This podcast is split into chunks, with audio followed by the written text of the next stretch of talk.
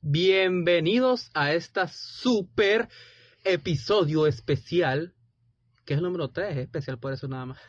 Bienvenidos habitantes de esta bella ciudad llamada Oceópolis, la única ciudad libre de autobuses con motores a gasoil, maldito seas.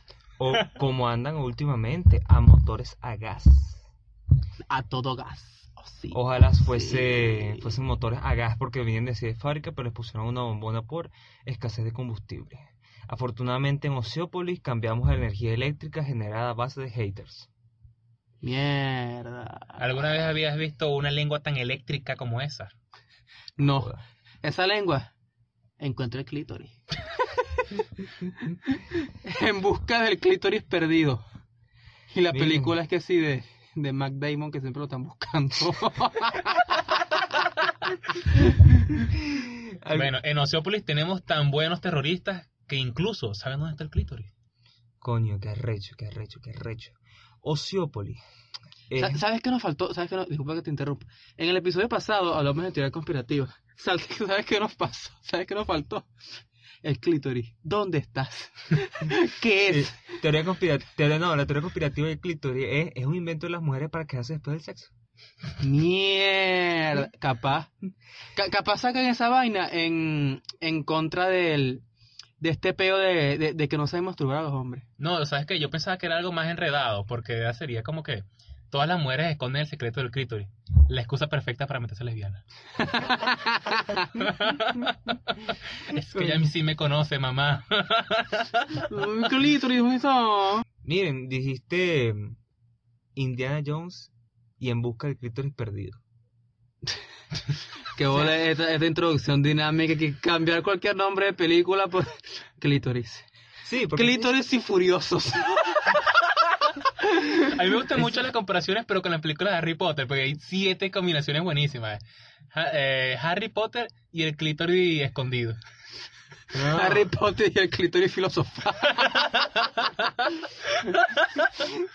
Harry, Harry Potter y el, y el clítoris mestizo. Harry Potter y el prisionero del clítoris. Pero bueno, se todo el día, y, ah, pero con otras vainas que si Harry Potter y la Orden del Huevo. qué horrible, marica, qué horrible que No, nos el clítoris y la orden del huevo. Ahora hay que cambiar lo, lo verdaderamente importante. El clítoris y la Orden del Fénix. Cualquier vaina. Un clítoris caliente ahí. Es verdad, yo tengo una- un serio problema con Harry Potter porque Harry Potter es el carajo Cuidado con con menos lo que vas personalidad. a decir. Harry Potter es el personaje con menos personalidad. El personaje con menos personalidad. Exactamente. Porque él propiamente como que no decide nada en su perra vida más allá de toda la tragedia que le pasa. Es que su destino Y debo decirlo decidido. que me gustan los libros. Yo, bueno, yo les puedo decir, la única película que me falta ver de Harry Potter es la última. O sea, la última, la, la, la- la- las siete parte 2. Pero me leí todos los libros con esto. O sea, uno de los, pri- los primeros libros que yo empecé a leer fue el Harry Potter y la, la, y, y la, pie- y la piedra. Y también te dan coñazos leyendo ese libro. Harry Potter y la piedra. Harry Potter le mete la piedra. Este, ese fue el primer, el primer libro que leí. Y de el ahí agarré una- aumento, una huevona. agarré una agarré una adicción con esos libros hasta que al final tuve los siete pues. los leí tanto que se me desgastaron del 1 al 5 Ajá, pero sí, pero te fumaste piedra o qué? no no, te gastaron del 1 al 5, coño, te gastaste No, es que él 5G. vendía las páginas de Harry Potter para comprar creepy. Mm, y bueno sí concuerdo contigo en una cosa los libros los libros de Harry Potter eran mejor aunque J.K. Rowling después cuando uno crece uno empieza a decir qué maldita mierda es esta Pero eso pasa con todos los libros que uno lee de joven, porque uno los lee con mucha emoción. yo con el principito. Ah, Y tú, tú veías los dibujitos y el personaje, el zorro no es un personaje de verdad. Diego todavía ve un sombrero y dice que es una culera que se tragó un elefante No, él dice, esa cabra será un fenómeno. mira eh, ¿Esa cabra existe o está detrás de algo? algún libro que les, que les haya o sea un momento que ustedes dijeron un libro coño qué arrecho De un libro. Em, O sea, entre tú y yo, Rolo, porque digo no sabe leer. coño, mano. que es yo cierto. escucho audiolibros, son mejores. Mira, mira, mira, Robert mira. Yo voy, yo, yo voy a defender ese ataque. Ese ataque. Con la Ah, prueba en- bolivariana. en el- Llegó quien te coge. bueno, el, el libro este de Oscar Llanes que yo te presté, Sí. el de Amores Última Página, que hay un romance entre el militar, el militar que primero, no, primero, no vayas a spoiler porque te primero matan. se controla a la hija y después a la mamá, o sea, queda como un triángulo amoroso entre la mamá que es arrechísima, la sugar mommy, la carajita mongólica, Esto no es un spoiler porque obviamente los militares se cogen a tu familia. y obviamente. ¿O tú crees que tu mamá va a Literalmente el militar llegó, quien te coge esa familia. Bueno, entonces, en el final me pasó eso. Yo, coño, yo no quería que terminara así. O sea, yo sabía, pero no quería que terminara así. Uno sabe que el cuento va a terminar, que va a terminar así, pero uno dice, verga, ¿sabes que estoy equivocado? Este, Ah, pero tú dices una reacción de coño o una reacción de coño. No es coño, ay Coño, coño. coño. No, tú sabes que, tú sabes que en el, en el, en el- Es como en cuando se quedan los bebés. Cuando se quedan los bebés, tú no te puedes reír de forma maldita porque es un bebé, en, en lo políticamente correcto. Entonces, las primas de uno hipócrita, o sea, si es un familiar, un bebé, se caen y ay coño, y uno es así, son mongólicos. La pregunta es, ¿a qué edad te puedes empezar a reír del coñazo de un bebé? O sea, ¿A partir de qué edad? Ya, ya la queda Yo creo que cuando eres, cuando eres preadolescente, que es la etapa donde te se va mierda todo. Yo creo que es en el momento en No, que el bebé te crece y se da cuenta de que los coñazos lo que dan es risa y se ríen de su propio coñazo. Aunque unos bebés que son como Yo- muy a- a- a a lo. Yo creo, A mí me da risa los bebés. te puedes reír de la, de la caída de un bebé cuando ya sabe caminar. O sea, cuando ya cae ese no es como que, ay, bueno, y se cayó. Sino cuando él ya sabe caminar, que cree que no se va a caer, ahí es cuando tú te ríes. Para recordar ¿Sabes- cómo es que risa la a vida. mí?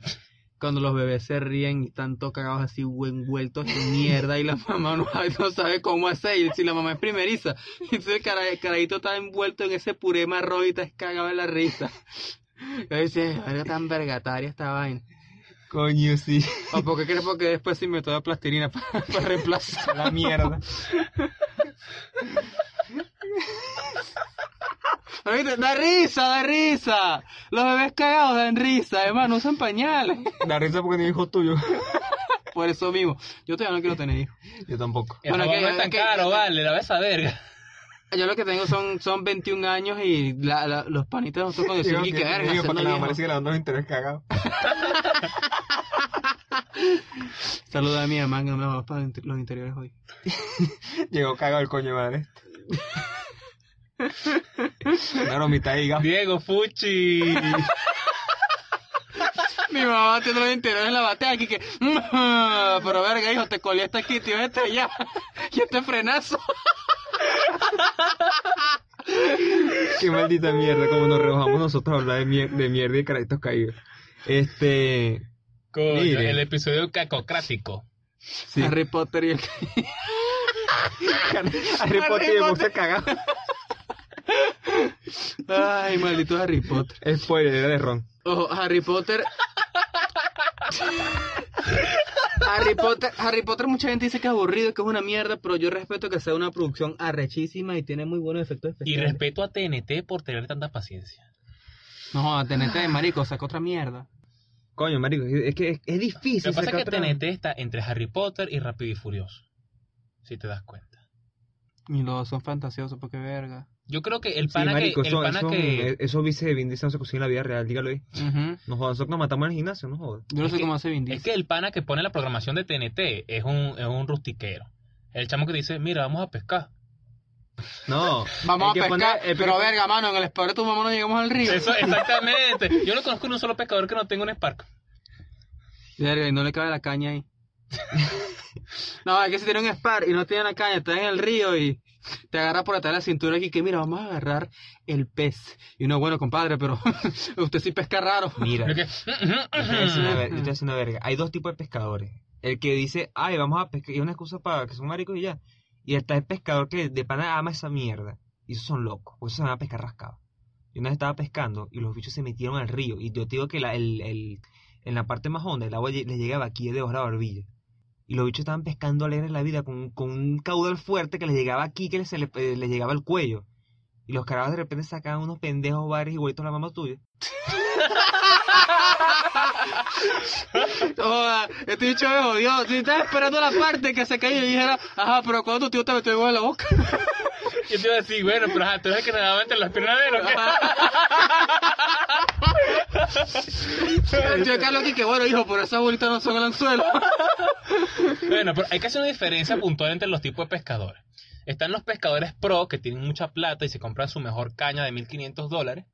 Y la gente como mi abuelo que tenía un palito y esta cuerda que se enrolla alrededor del palito y la lanza así. ¡guau! Eso sí es de varón. eso es, es una guaya, pero no me acuerdo de que es una guaya de un, de un plástico raro. Ese aguanta mucha tensión. Sí, sí, es muy bueno. Por cierto, me hago una pregunta aquí. Yo tengo una de esas, por cierto. Que hemos estado tocando este tema de películas, libros y esta vaina. De este carácter deportivo, de fútbol americano, béisbol, de soccer, para estar. No, hay una, hay una de golf hablando de Tiger Woods. Como si se hubiese muerto. Yo pensé Golf, que uno. Yo sé, eso es lo que voy. De, lo puedes encontrar en rugby, hasta este deporte raro que practican allá en Estados Unidos, que es como con una, una- un tenis, pero con una... De tiroteo. Eh, Ah, tú dices la que es badminton, que es con un, un gallito. no es, no es back, no, también hay películas de eso, Sí, también. de tenis, de todo eso, pero nunca he visto una película de, de, de- de pescadores. Eh, no han de visto, o sea. Sí, una película que trata sobre un pescador, nunca lo he visto. Y han hecho películas de, de hasta pacientes en coma, de, o sea, tan, tan anestesiados. O sea, pero es que el chiste de esas películas es que, que está pensando esa persona, pues, cuando está en ese estado. Ese es el, el chiste que tiene, porque, ajá, tú, yo voy a hacer una película de un pescador. Bueno, el primer plano es el carajo bajándose del Spark. y se posa sobre el río y pone la caña y hace así. Y se siente a esperar. Y va a hacer la película de eso. No, y suena, suena la caña cayendo luego. Ahora, Y ya. ahora, a lo mejor sí puede Cuatro hacer... horas de metraje así, Ajá. viendo la boya. Y pa, te ganas el premio Goya. Ajá. Ahora, puedes hacer una película de acción tipo El Renacido, de un peo de que un pescador simplemente quiere hacer, quiere ir a pescar y en el, tra- y en el camino unos carajos ociosos, unos terroristas o unos carajos armados lo joden, le caen a coñazos, le echan tiros y él, no sé, le mete una, peñal, una puñalada con el... ¿Qué es una puñalada? Una puñalada con el anzuelo, no sé, en el ojo. Un, ti- un peo Ah, así, que John, John Wick Wick. es ese. Y bueno, un John Wick, no ese no es John Wick, ese es Juan Loqueado. este, y bueno, nada. Y haces la película, muestras los coñazos y al final le pones en el último plano el carajo llegando y pescando y cazando curvines. Pescando con el ojo de los- del ojo que le sacó el Pero te falta lo más importante, basado en hechos reales. Ah, basado en hechos A mí qué reales. me importa si es basado en hechos reales, creo una película buena. Coño, ya- mira, yo me disculpa, quiero- yo me quiero pero si usted ve una película de terror y te dice basado en hechos reales, esa verga le sube 5 puntos más. Pero nada más en películas de terror. Pero ya, ya yo veo basado en hechos reales, en películas de terror. Marketing. Marketing y ya. Así como que... ¡ah! Que por cierto, el basado en hechos reales tu amiga queda la bruta muy dice. subjetivo. Porque es que si basado en hechos reales, se revientan las paredes, el demonio sale y camina, se secuestra la cajita. La parte basada en hechos reales. Y bueno, le hicimos un exorcismo. Basado en hechos reales, la marca del carro era real. El Spark. El Spark, el poseído y es un Spark con el loguito de los Decepticons atrás. Coño. hay, una, hay una película. No, ese, ese, ese, ese pescador es el que tiene caña de pescar más cerveza igual sexo. No, es que si caña de pescado más cerveza es por poseído. Coño de la Se madre. convierte en un ostra. Mira, yo una vez vi una película donde aparecía un pescador arrecho. Y la vaina en realidad no tenía nada que ver con pesca, pero era un punto central, Masculi- un, central pu- en la un punto trama. masculinito ahí, un punto No, no, masculino. Era un punto central en la trama porque resulta que se le había muerto a la mujer, perdón, eh, el carajo estaba buscando a cazar el bagre que estaba azotando el río, que todo el mundo le tenía miedo, los pescadores no se le acercaban y vaina. Venga, pero Entonces- qué clase de Yajaira era esa. Entonces, los pescadores decían, no, este bagre es un tipo demasiado arrecho y fino, este nada más lo puedes pescar si tú le das algo de algo que te valga a ti, algo que tú aprecies mucho. Entonces había gente que le ponía que sí su título de graduación, o no sé, su hijo chiquito recién nacido. Bueno, este marico le puso la argolla compromiso que tenía con la mujer. Verga. Entonces te imaginarás tú, el bagre, pa, le agarró la Ah, el caña, se anillo, llevó la- la- un anillo porque aquí... anillo de oro, pues. Ah, bueno, sí, porque la argolla es que, bueno, tuvo la cagalera el geo que... No, yo estoy imaginando que el aroma de la argolla no es tanto el, el valor que él tiene, o sea, hacia el matrimonio con su mujer, sino el, sus- el miedo que él tiene de perder esa vaina por el peo que le va a la mujer. Exactamente, esa es parte central de la trama de la película. Entonces, yo tuve la La- mujer. Entonces el carajo le quita el, el- el anillo al bagre y se echa dos semanas que no sale del río. Eso es todo lo que tiene de pesca. Y bueno, el resto de la película es ese carajo hablando del mismo cuento una y otra vez de la vez que se casó, de casó del pez. Ahí- Marico, si dijiste mentira, estás Eso le pasa a los pescadores. estás esperando que es una película muy arrecha, muy poco conocida, que me sale que era Moby Dick. O sea, toda la trama de que no, que un pescador que busca, dice que este es Moby Dick. Ah, No. sí, también. Bueno, entonces todas las películas de pesca son iguales, basadas en hechos reales. Basada en hechos reales, Moby Dick, que de hecho sí fue basada en hechos reales. Joda. Este, Estoy sí. pensando que es la fábula más fábula que hay. No, no, Moby Dick, la historia, la historia, o sea, o sea, es basada en hechos reales. De hecho, una película sobre, la- sobre el hecho real detrás de, la, detrás de Moby Dick, que es con Chris Hemsworth. Y la película es realmente arrecha porque Chris Hemsworth se, se, de- se adelgazó pescador. horrible, adelgazó horrible. Tengo que verlo, yo no me imagino a Chris Hemsworth así flaquito. No, no te creas, el, el carajo es muy buen actor. Y él adelgazó horriblemente para el papel porque hay, una, hay un punto de la trama donde ellos quedan en el... O sea, quedan náufragos. Entonces le agregas mucha atención. El que cuenta la historia es un niño que va ahí y la atención es que él tiene un trauma y no dice cuál es el trauma. Y al final de la película, bueno, no quiero, no quiero hacer spoiler, pero bueno, Ah, se revela lo que, lo que ocurre, pues. Este... Y de ahí sale la película Moby Dick, que es el, el, el carajo, fue el, el quien entrevistaron para escribir el libro. La pregunta más importante que me he hecho desde que conozco el nombre de Moby Dick es por qué le ponen pene de nombre a una ballena. Creo que tú habías comentado eso, ¿no? Que la ballena tiene el pene más grande del mundo. Dice que entre todas las ballenas es que la tenía más grande. ¡Oño! Era el Moby papá Dick, de la el ballena. huevo que pues. más se movía, Moby Dick. La ballena que más mea. Entonces las sardinas son micropenes. Coño. O sea, este episodio está muy marítimo, chico. Pero bueno, ya, bueno, ya si la te digo gente- una vaina, en realidad los róbalos lo que hacen, las, las róbalas, ponen, depositan los huevos y vienen los róbalos y vienen y hacen y les mean encima los huevitos y se fertilizan. Y yo me quedé así como que, ajá, ¿y, y dónde está la pasión? No está el romance, la Este diversión. romance, chico. Verga, corazón, la mamá de Nemo se fue para el coño. Eh, Hay una teoría sobre... Nosotros hablamos de teorías conspirativas en el anterior, mm, en el anterior episodio. Y- pero, Pero este es un, este es un universo, multi- eh, universo dimensional conectado. Entonces, cada episodio ocurre al mismo tiempo. Este... verga, no sé cómo grabar estos episodios tú. no sé qué- Es que es- Carlos edita todos los episodios el mismo día, al mismo tiempo, en el mismo track. Y bueno, eh, hay una teoría que dice que. Sea, la verdad es muy, muy, muy, está muy, muy fumada y es para arruinar la infancia esa huevonada. Que buscando a Nemo es realmente una vez buscando nada. O sea, que todo es un trauma que tiene el papá de Nemo, que no me acuerdo. ¿Cómo se llama? Volvemos el carajito, pero más el papá de Nemo. El papá de Nemo. El papá Pongamos de que el Nemo, papá de Nemo se llama Maelo. Maelo, Además, el Ruiz Este, está buscando el. está buscando a Nemo, pero lo que la escena inicial es que una, una curvina ataca el, el-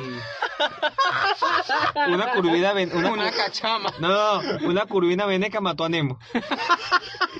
Y así, lo, así aparecía en los periódicos de, de Atlántida. Entonces, Veneco ataca a Nemo. este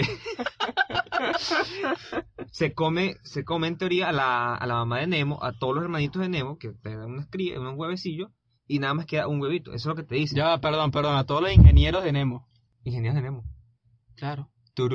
Fetos. Eh, Entonces la broma es que el papá de Nemo, Maelo, realmente no le no sobrevivió a nadie. Y él lo que tiene es un profundo trauma y él no está creando nada, en realidad. Le está creando el, a Nemo que significa nada.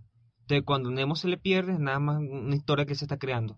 Ah, claro, y me imagino que es que como está al lado de Dory, y Dory también está igual de perdida loca. Sí, entonces lo- Dory nos recuerda cada vez que le dice, cada vez que ella ve y dice, ah, ¿qué estamos buscando? Tu hijo. Ah, bueno, pues. Ah, ¿qué más? O, sea, o sea, es una teoría, pues, que dice. Coño, las películas de Disney. Las películas- Atlantis es mi favorita. Dios mío, Atlantis sí. y el mundo perdido, arrechísimo. Las películas de la época dorada de la animación, Atlantis, El Mundo Perdido, en El Dorado. búsqueda, en búsqueda del planeta, del planeta del tesoro, que bueno, está basado en la isla del tesoro, buenísimo, se lo recomiendo. El Dorado también es una película muy buena. Son El estas- emperador Cusco. Eh, oye, sí. ¿Tú sabes que Brutal. nunca, nunca pude verla completa. Yo, yo, yo entiendo que hay un, hay muchas películas, hay como una saga, más que todo, me- yo, yo me de serie, pequeño fue la serie, yo me vi mucho la serie. Y la película cuando, si mal no recuerdo, es cuando él se La serie era buena, pero no me gustó así. tanto como la película. Generalmente Disney la- tiene ese bueno, Disney tuvo esa etapa en la que sacaba una película, era muy buena, y de una vez le sacaba una serie para el canal. O sea, lógico que quisieran sacar más, más, más billete de, la, de eso, pues, pero por lo general no cumplen las expectativas. Yo tengo miedo que pase eso con las series nuevas que van a sacar. De todos modos, me quedé con las de ganas de que Plus. sacaran. El Mandaloriano se- fue buena. ¿La has visto? No, según fue buena, te dije. Ah. No, según yo es buena. Pero, ajá, yo la voy a ver y entonces, ajá, ¿qué después hago yo? Veo, voy a ver Mandalorian y no he visto ninguna de Star No, te das Backboy. Mira, Bueno, No, ¿sabes qué me no quedé con ganas de. Disney? Disney no, nunca le sacó una película a Dave el Bárbaro. de, De Bárbaro Bárbaro fue- no era de, no era de Disney, era de ¿Y de quién Jetix. Era Jetix. Y no Sí, es lo mismo. No. El canal fue comprado, pero Bueno, pero nunca Tú le dieron muy- seguimiento a sos Dave muy el chi- Bárbaro. Tú sos muy chiquito para esa época, pero... ¿Te acuerdas de Puka? Yo no soy que chiquito.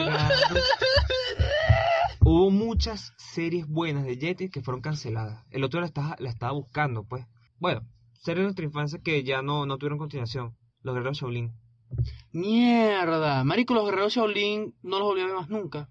Bueno, obvio, los cancelaron. Sacaron, no, no los cancelaron. Sacaron había- una ya, temporada. había una serie- Y fueron una mierda. Fueron una maldita mierda que dijeron fue, ok, no, no, esto, esto es imposible seguir con esta huevonada. Entonces, nada, ahí se quedó. Eh, Le ¿Se pusieron acuerdan- pelo a Krillin. ¿Se acuerdan de Mega XLR? Mega XLR fue Nunca la cancelada viste, nunca la tristemente. No, la cancelaron así y ya. Y que, mira, ¿no la aquí estamos cambiando. No, yo, yo estaba leyendo la razón de por qué lo habían cancelado. Y están diciendo, bueno, mano, estamos cambiando directiva, así que no nos caes bien, chao.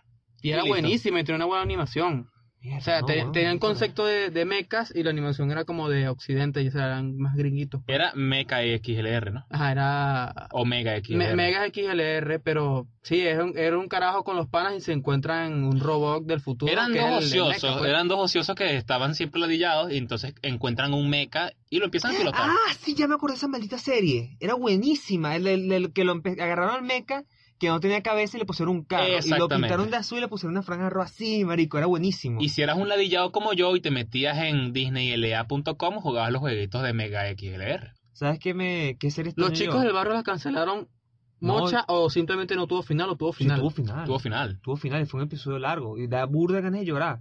Porque en el Duró como una episodio- hora y veinte, pues. Porque en el episodio es que si... O sea, el combate contra el abuelo. Contra el boomer mayor. eh, y llegan y se van a enfrentar al abuelo y el abuelo tiene la capacidad de convertir a todo el mundo en viejo. Entonces al final se revela que el abuelo, padre, eh, uno y cero, Ujú. que es el que es el papá de uno, Mierda. y el fundador de los KND, los chicos del barrio, son, la son todos familia. Qué. O sea, padre es el tío de uno. ¿te acuerdas cuando la... Y ya escucha este beta. Al final, se- al final todos los episodios es como una, o sea, parte animado y parte en, en live, live- live action, con unos actores viejos que están contando y dicen, no, sí, entonces uno se fue, se fue al espacio. Y todo es una entrevista de padre por recuperar la pipa que se perdió, que se la robó uno antes de irse. Entonces cuando llega uno, eh, la broma es que cuando el padre, el padre dice, ah, ya sé dónde está, lo voy a buscar en el espacio y se va. Todavía que si llegan y llaman, ah, bueno, uno, ya se fue. Sí, ya voy llegando. Y entonces se vuelven a reencontrar ya viejos ya, pues. Pero la broma es que uno se fue al espacio y nada, se despidió del papá, de la mamá y de la novia que tenía. Uno tenía novio, era pelón. El pelón de Brace, hermano. Bueno, los pelones siempre tienen buenas novias. Ahí está Krillin con Android 18. Por cierto, comparte gusto contigo, era gordito.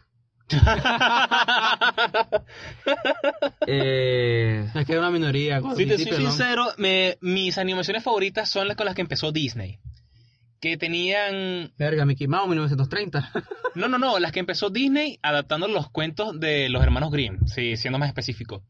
Y mi favorita es la de Alicia en el País de las Maravillas, la, la primera. Era muy drogadicta la película. Y eso me agrada mucho. Tenían también de esa época unas cuantas películas que eran muy densas para, para lo que uno se imaginaría que es un, un puerco infantil. Y menos mal que las hicieron así porque le dan muy, muy buen tono a esos cuentos. Que son oscuros propiamente, pero les quita la oscuridad y le da la, la- un aire de el, locura en el- vez el- de... el tono narrativo, lo que le hace falta para poder ser digerible. Tú sabes que a mí me, me pasó algo cuando estaba, o sea, ya de adulto, uno revisa las, las caricaturas que uno veía de niño y uno se encuentra con cosas raras. Bueno, yo les he comentado esto en el laboratorio de Dexter. Para los que no lo saben, en el laboratorio de Dexter hay un episodio donde Dexter mm, reemplaza a Didi. O sea, se cansa que la ladille, Creo pero... que la pone un robot o algo así. No, No, o sea, contratan unas unas cortas. eso, esa es la broma. Contra, de, buscan una secretaria y el secretario es, es- no joda, marico. Buenísimo. Claro que tiene que estar buena. Si es Score es Miss Venezuela. Entonces la... ¿Cuánto cobrará por una rinoplastia? La- de la caraja le dice, bueno, tú puedes actuar, sí, sí, no hay problema, yo puedo actuar como Didi, broma. Y dicen, le dice, ay, pero trata de bailar. Y ella dice, mira, Rey, eh, mira papi, Te va a salir más caro. exactamente, le dice así, te vas a, si tengo que bailar y cosas así, o sea, va a salir más caro la tarifa. Y en... La mejor, la mejor, para mí la mejor serie de, de, de pequeño, las que yo vi. eh, ah, Samurai X. La, vi muy poco y que se quería seguir viéndola y siempre digo que la quiero retomar, pero quiero dejarla ahí donde está. Sam- o sea, no, no, no bien, pues. Samurai X es buenísima, si la- y, y envejeció muy bien. ¿Sabes Coraje el perro cobarde. envejeció demasiado bien Coraje el perro cobarde. Y tiene episodios tristes arrechísimos. Eh, Cuando la rescata, el Coraje rescata creo que una gatita del de un de así como un perro ahí feo que la maltrataba, ese- le eso que te iba a contar, esa es una, es una broma sobre lesbianismo y prostitución forzada. Me aprovechó el cuento completo, pues. El episodio es que Coraje ayuda a un par de gatitas que son pareja a escapar de un perro que es un proxeneta y está prostituyendo a una de las, de las gatas. Entonces, o sea, un, un episodio súper turbio. Bueno, vamos a, estar, si- vamos a ser sinceros, todo el que vio el episodio de Devuélvame la tablilla, Horrible, es, manito. es horrible. o sea, Uy, Dios, mano, sí. Oh, es horrible. y quieres saber algo, que algo, algo malo, algo raro. ¿Qué? La vida de adulto, y me dio más miedo que de niño.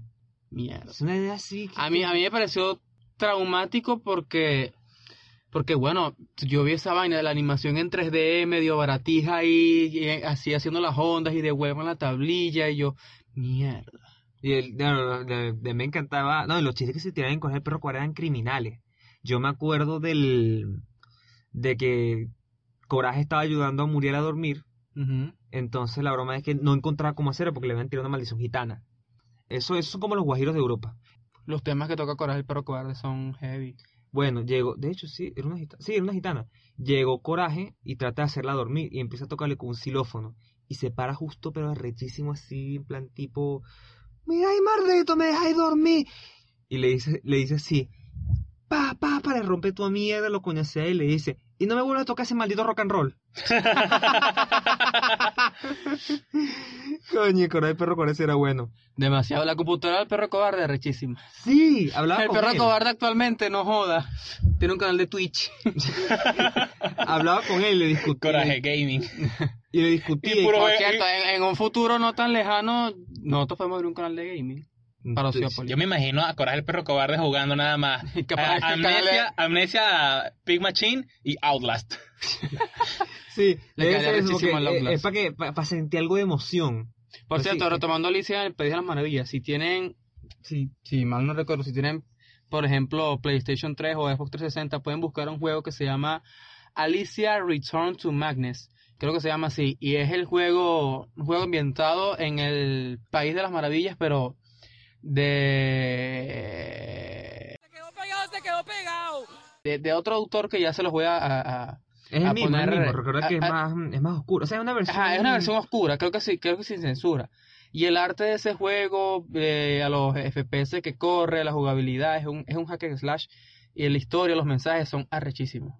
Tiene muy Marico, buena en el crítica, juego- de hecho. Si en el juego Alicia no agarra el gato y lo usa de boomerang, no es buen juego. ¿Sabes qué otra caricatura arrechísima me gustaba a mí de pequeño? O sea, era mi favorita. No sé si la tengo en un pedestal, pero Los Padrinos Mágicos en la era de Nickelodeon.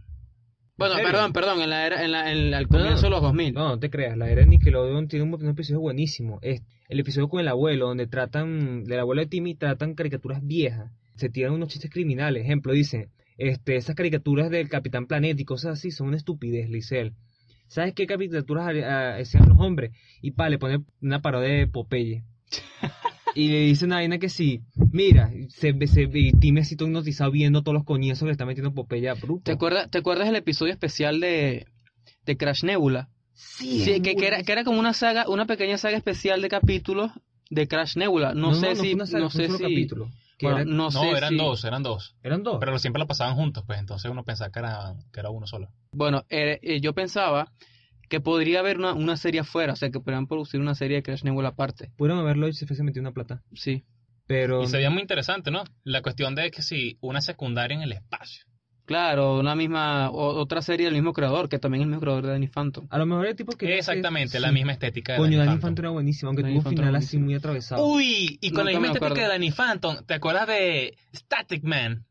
No Coño, sí. Dios mío, qué, pe- qué serie tan buena. De, la favorita de mis hermanos y de las mías. Static Man era la historia de una droga que se liberó en un laboratorio y todo el mundo agarró superpoderes. Realmente todos están en coma en el hospital y tienen una resignación colectiva. Verga, pero el coronavirus no es. Joda. No es un poder. Mano, pero ese es el mismo peo que si de, lo- de los cuatro fantásticos que ¿Qué está pasaron por una vaina de radiación y en lugar de morirse, mira, me salen piedras en la piel. en lugar de ir al médico se pone que echarle coñazo a unos malandros, más No, que loco. el superpoder es ese, porque le salen piedras en la piel en vez de los riñones. Ese sería Suero, man. Lácteos, man. Este. Los Andes, man. ¿Sabes qué me, qué me parecía raro Static Man? Que es lo que absorbía era estática. Mención O sea, no pagada por Arte los Andes. él, él absorbía la estática de, lo- de la broma. O sea, él literalmente agarraba un televisor y absorbía la estática de ahí. Con, Sí. ese, con eso andaba, pues. Yo nunca entendí ese poder. Un poder medio pajugo. Bueno, pero es que estaría bueno andar todo el día con la calle con unos, unas medias de lana y estás haciendo todo el día tu poder. ¿Sabes que era? eh, Me gustaba mucho primeros México porque hicieron, hicieron episodios de todo. ¿Te acuerdas cuando fueron a la casa de Cosmo y Wanda? O sea, la casa que Sí. tienen adentro del castillito adentro de, de la pecera. Sí. Una de sus ahijadas provocó la Segunda Guerra Mundial. Y era una niña. No, y te acuerdas que tenían otra Turner. Y decía, Tina Turner. No, no, pero eso fue un episodio. Que Timmy deseó ser mujer para. Para, Para- no servir. No, no, para. Qué bola. Para poder quejarse de los hombres con libertad. Sí, para poder decir los hombres son unos idiotas. Este. No, Puede pa- tener clítoris. para, para poder encontrar el clítoris. llegó, no, llegó para hacerse amiga de, de, de Trixie Tan y puede comprender más o menos que le gustaba a ella. Te das cuenta de que Carlos también estaba enamorado de Trixie Tan, porque le dice Trixie Tan. en lugar de decir Trixie, Trixie Tan. Trixie Tan. Este, Eso es como, ¿te acuerdas de cuando el, el amigo tuyo, Diego, estaba enamorado de... Tú sabes que Diego tiene una amiga que se llama Lule. Pero Lule en realidad no se llama Lule, se llama María Lourdes. Ajá. Y el- el- lo- los admiradores secretos de, de Lule Ah, decían, sí, tú eres amigo de María Lourdes. Y yo sé que quién es esa bicha. Esa señora me vende sopa a mí los domingos. Claro, claro. María Lourdes tal. Ajá, culo. María Lourdes tan. Entonces, Por dice- cierto, se parece, se parece. Ah, ¿tú Igualita, dices? es, es flaquita Mira. pero largo. Mira, y, y pajugo. le dice, ¿qué? Saludos a Lule, la veneca más bella que hay en Perú. Coño, mira, Timmy es ese amigo de Trixie y descubre que a Trixie le gustan los cómics y toda esa vaina. Pero bueno, o sea, se convierte en. Se, se puede transformar en hombre, va a su cumpleaños. Era para saber qué quería regalar, qué quería ella de regalo. Y nada, él le ofrece su amistad. Y Trixie le dice: Ok, Timmy Turner. Mierda. Mierda. Ok, Timmy Turner. Te expulsaré, mejor- pero créeme que me, que me has hecho muy feliz. Y lo expulsó de la fiesta. Y Timmy que ¡ah! la hice feliz.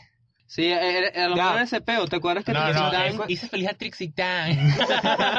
De lo cómico es que el carajo eh, con Trixie empezó ahí que sí, hacerse manicure, pedicure y todas esas vainas.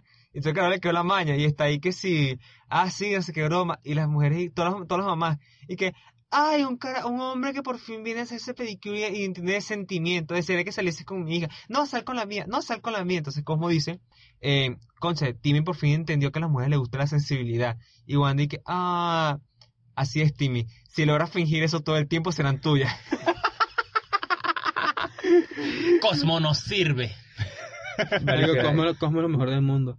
A, a mí me, me gusta mucho el episodio, me parece como muy noble. Los videojuegos. Que se meten en el Este, videojuego. Tú Me sabes gusta que- más cuando se meten en el internet. Un momentico, tienes que Es saber algo, buenísimo. tienes que saber aquí algo que nadie sabe. Pero el verdadero padre de Carlos es Cosmo.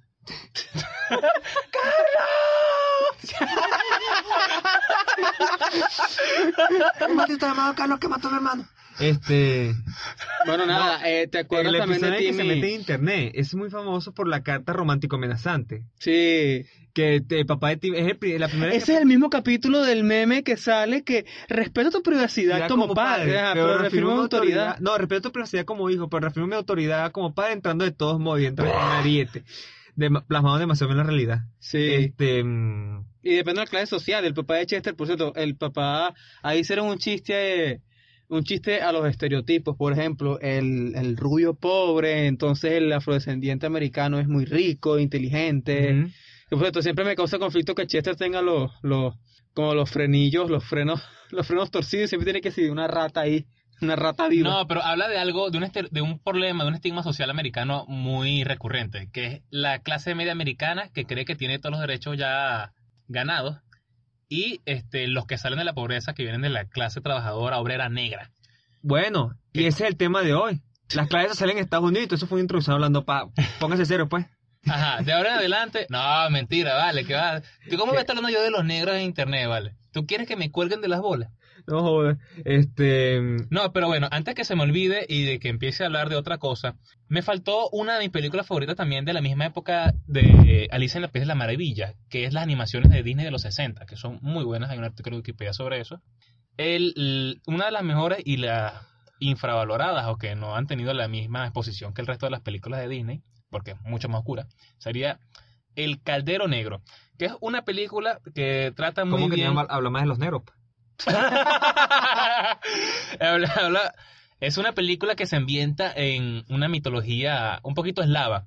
Y no voy a hablar mucho de ello porque, bueno, ajá, esas cosas son medio raras. Qué lástima que no le dieron continuidad a esa serie de películas, pero bueno, que no eran rentables. Aquí me dice, me está diciendo mi chismoso favorito, eh, Google, que le metieron entre 25 y 44 millones de dólares a la producción y solamente recaudaron 21 millones. Coño, para que una película pierda plata, No, y de tiene que Disney. ser recha. Y de Disney. Coño, Que eso es un dolor. Un fracaso Este, rechísimo. Mira, ¿sabes qué me gustaba a mí? Que volviendo al tema de los padrinos mágicos. Del episodio de- del internet. Sí, es que los premios mágicos tienen tanto contenido. Pero siempre- hacer un episodio de los padrinos sí, mágicos. especialmente los padrinos mágicos. Los padrinos médicos predicen el futuro, No, ¿y para qué? predicen el pasado. Ah, no, el presente, el presente ¿sabes qué? Siempre- verbo to be. siempre tengo, siempre tengo conflicto con el, con, con el profesor Crocker. O sea, sufre demasiado. No, y la historia del profesor Crocker es que Timmy de hecho Es- le cagó la vida. Es demasiado triste. O sea, él te- los, sus padrinos mágicos eran Cosmo y Wanda. Y Y él- come Wanda en un plan hippie. Sí. Y en ese, en ese episodio, eh, él conoce a sus padres de jóvenes. Un momento estaban separados, él tiene que, él tiene que tratar que, que se engancharon otra vez, que el papá llegaba, mira, hola fea, vamos a tener un carajito marico ahí. Mira, ¿no quieres tener un dientón? Para que encuentre el clítoris con los dos dientes, no joda. La Eh, historia, de, la historia de Crocker es, es triste, en realidad. Él está traumado porque antes de borrar la memoria, él vino y escribió Los padrinos mágicos existen. Entonces, o sea, la broma de él es esa, pues. Sí, se dejó una pista a él mismo cuando estuviera Para que, él- eh, para que la consiguiese cuando, cuando era adulto. Coño, ¿te acuerdas del episodio en el que Timmy entra a, a los cómics? Ah, y salen sí. todos los mm, todos los Todos los barbillas barbillas rojas. de diferentes épocas. Y sale el, el Barbilla Roja de la época de la guerra de Vietnam, de la Segunda Guerra Mundial, y todos esos Barbillas Rojas, eh, todos esos Barbillas Rojas. Ejemplo, el de la... ¿Cuál es el orilla roja de Nixon? Siempre hay un carajo que es fanático de Nixon. Sí. ¿No te has dado cuenta? Siempre en internet, en la animaciones- no, y calle. en las animaciones siempre aparece. Sí, ¿por qué alguien estaría de acuerdo con Nixon? Bueno, no sé. Coño, men, no me acuerdo de la animación de, de la época de Nixon, pero estoy casi, casi seguro que la animación del presidente JFK era que se veía con la cabeza reventada. Mierda. Mierda. Era un chiste, gafo. Se cagaron. No, yo le iba a buscar ya, yo, verga, ¿qué le pasó? ¿Y qué le pasó a esa mierda? Este... Bueno, una notica ahí para la gente que tiene internet y le gustan las cosas interesantes. El asesor de campaña de Donald Trump es un fanático empedernido de Richard Nixon y le tiene un altar en su casa. Ahí está, pues. Que santo ni que nada, Richard Nixon. este, Qué locura. Mira, me da... Richard Nixon, concédeme este deseo, que llegue un dictador. ¿Sabes qué? ¿Sabes qué me da, qué me da risa los padrinos mágicos? Hay un episodio... Había otro superhéroe en los padrinos mágicos, pero era un superhéroe en la vida real, que era Gato Man. Ah, sí. Y el bicho siempre se me... O sea, era superhéroe en la vida real y siempre se metía en un peo, y era que siempre caía siempre terminaba coñaseado. No, y que... Terminaba, te le terminaba echando que sigas pimienta. Ese carajo en- era como el albañil de tu cuadra, ¿vale? Sie- Siempre anda metido en un lío. Y entonces siempre se metía en un lío. ¿Tú ¿Sabes quién lo sacaba? El papá de Timmy. No, Timmy. Timmy lo sacaba. Y siempre era que No, si el papá de Timmy porque le dio su amor y su comprensión y salieron juntos a comer. llegaban trajeados, llegaban trajeados a los tribunales y se tiraba un peo en plan tipo, deseo que mi cliente sea inocente. y salía. Y el cara es que, no, rayo, no sé cómo lo, cómo lo haces, Timmy. Siempre, siempre logra sacarme. Episodio clásico de, de meme. El jardín de la mamá de, de, de Timmy. Claro. Todo lo que toco perece. Oye, Dinkle, pero no quieres darle la mano a mi esposa. bueno, Bueno, ya, ya estamos. Vamos a, vamos a dar todo este contenido al episodio especial de los padrinos mágicos. No sé cuándo lo sacamos, pero ahí, ahí está, ahí está, ahí está. Quizás en el próximo episodio sea los padrinos mágicos o algo que van, probablemente haga que nos quieran prender en candela por hereje. Pero eso está bien, eso está bien. Eso está bien, eso está bien. Mira. Todo lo que dé publicidad gratis. La herejía ya no se puede tomar en un juicio, así que bueno. Gracias a Dios, porque ¿qué es esto? ¿sabes? 1600. Gracias a Dios. Ay, vale, entonces. Bueno, Ay, Diosito. Bueno, para concluir, muchísimas gracias por acompañarnos en este episodio. Denle like, suscríbanse. Saben que eso nos ayuda demasiado. Porque ya estoy cansado de comer arepa con huevo, ¿vale? ya lo riquito y qué huevo. Y qué arepa. y No, qué sí, es que Rolando, Rolando persigue los nervios, persigue los huevos. Mano, mira, huevito empieza disculpar. Qué raro que no venden arepas enlatadas. Venden eh, aquí volviéndole a las caricaturas y la mierda esta, Calamardo, que se muda, que se muda de donde vive al lado de Boca Esponja. Y lo que estaba más loco por comer, pan en lata. Ah, cuando se mudó a la residencia de Calamardos. Sí. Ay, sí. Eso era como. Eso era como vivir en el Doral de, de fondo de bikini. Puro veneco, ¿vale? No, el, Vicky. Doral de fondo de bikini. El Doral de fondo Entonces de es la calle que siempre está, siempre está cerrada y en el medio de un músico. y la canción siempre, la, la canción siempre dice que cuando llego a Maracaibo y empezó a sonar el puente. Me Bueno, listo. cagazón que me anula la mente. Listo, gente, chao. Vamos